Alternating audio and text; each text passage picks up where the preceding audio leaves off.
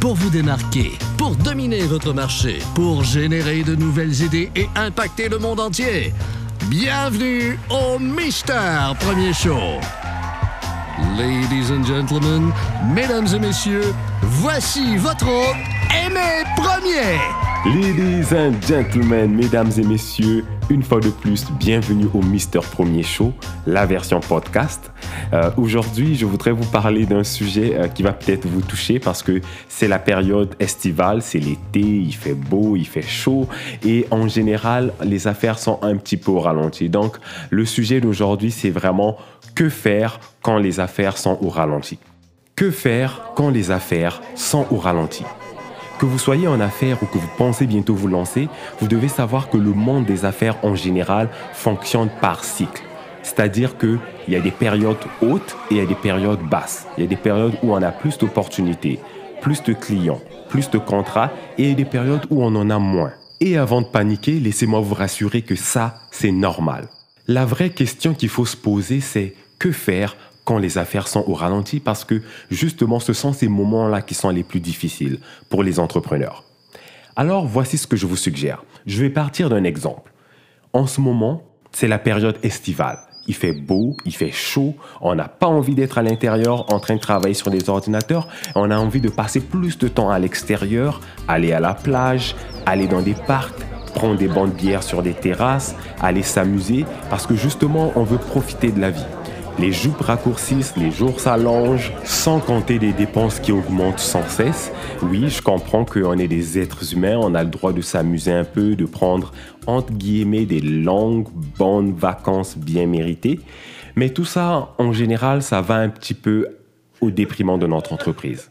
En passant, ça, ça va dans les deux sens. Je ne parle pas que de vous qui prenez des vacances, qui êtes à l'extérieur plus souvent, mais je parle aussi de vos clients parce que justement, eux aussi, ils veulent profiter de la vie, ils voyagent, donc il y a moins d'opportunités qui rentrent dans votre entreprise à cause de ces deux facteurs, les vôtres et les leurs.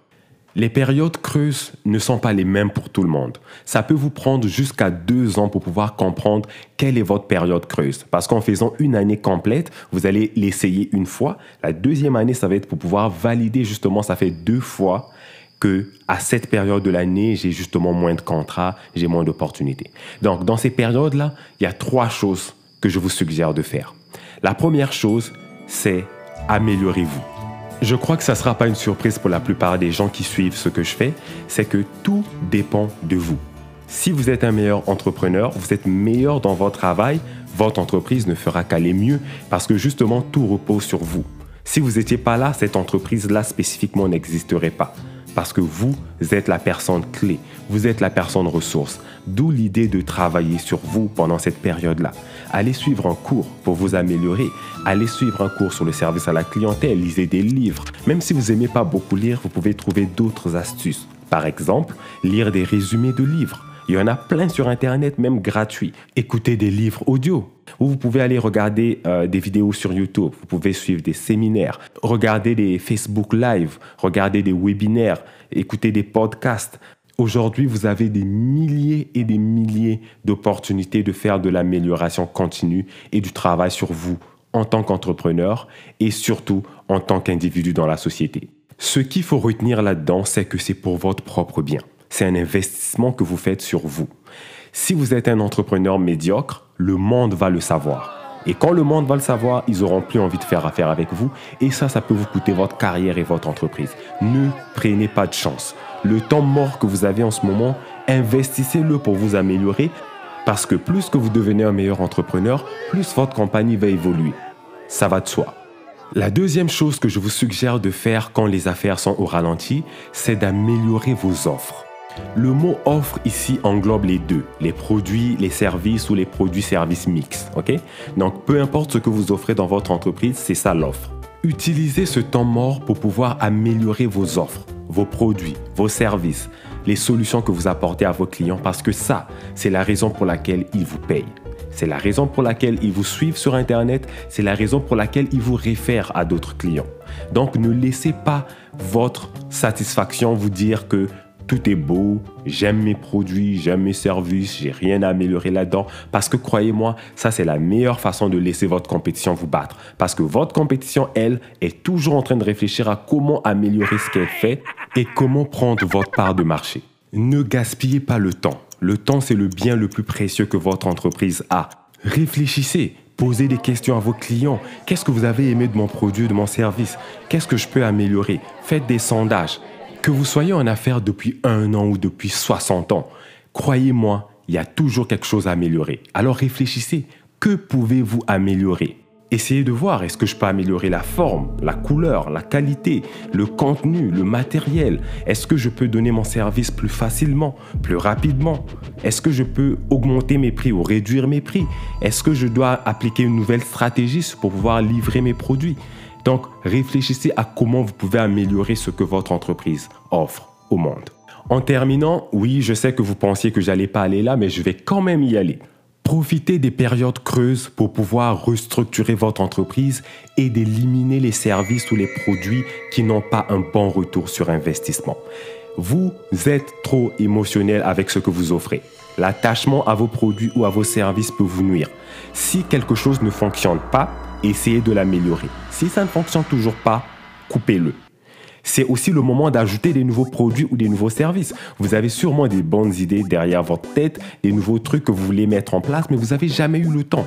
En ce moment, c'est la période creuse, il y a moins de trafic, alors profitez-en justement de faire la promotion de ces nouveaux produits ou ces nouveaux services. Alors soyez un peu dur avec vous-même aussi pendant ces périodes-là et faites-le pour votre propre bien.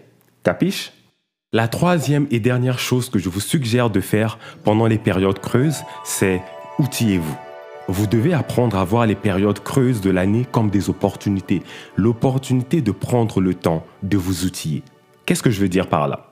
C'est que toute entreprise ne fonctionne bien que quand elle est bien outillée. Je vous donne un exemple pour illustrer ce que je veux dire. Imaginez que vous voulez vous lancer comme photographe, mais qu'il vous manque les bons outils pour pouvoir le faire. Donc, vous n'avez pas d'appareil photo fiable, vous n'avez pas un ordinateur fiable, vous n'avez pas un espace pour travailler, vous ne connaissez aucun partenaire pour faire l'impression de vos photos. Comment pensez-vous réussir? En entendant ce genre d'exemple cliché, on peut se dire ouais, mais moi ça me concerne pas ça. Moi, euh, je suis pas un photographe, c'est c'est pas le genre de problème auquel je fais face.